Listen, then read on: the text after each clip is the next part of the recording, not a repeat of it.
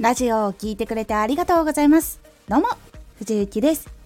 毎日16時、19時、22時に声優だった経験を活かして、初心者でも発信上級者になれる情報を発信しています。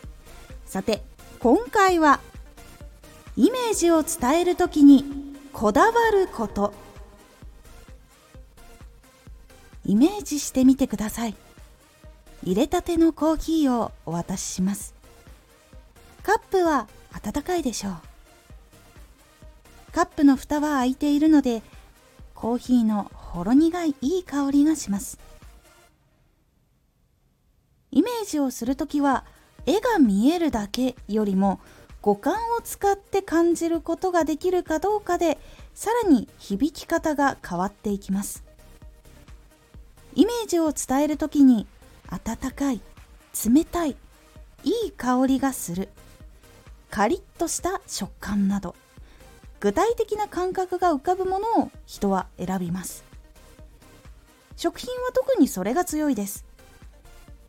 ハンバーグを買おうとしているお客さんに冷凍の袋そのまま見せたとしてもどちらかというと焼き上がってソースがかかっているハンバーグを試食した方が購入率が上がります。これはラジオでも同じことが言えます。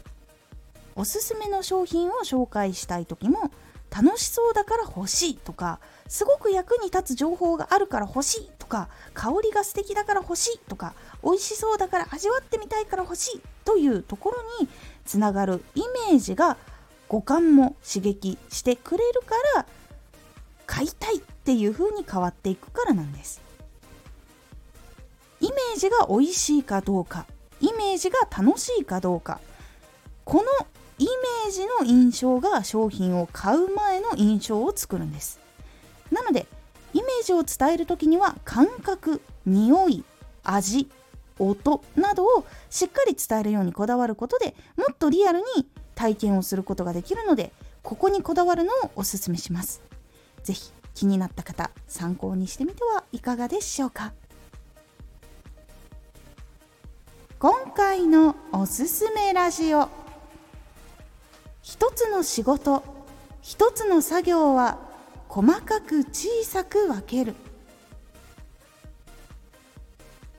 実は一つの仕事一つの作業を結構大枠で捉えていることが多くて実はたくさん小さな過程が積み上がってその一つの仕事っていうのができている。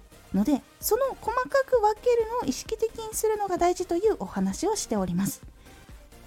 このラジオでは毎日16時19時22時に声優だった経験を生かして初心者でも発信上級者になれる情報を発信していますのでフォローしてお待ちください。毎週2回火曜日と土曜日に藤雪から本気で発信するあなたに送るマッチョなプレミアムラジオを公開しています。有益な内容をしっかり発信するあなただからこそ収益化してほしい。ラジオ活動を中心に新しい広がりにつながっていってほしい。毎週2回火曜日と土曜日。ぜひお聴きください。ツイッターもやってます。ツイッターでは活動している中で気がついたことや役に立ったことをお伝えしています。ぜひこちらもチェックしてみてね。コメントやレター、いつもありがとうございます。では、また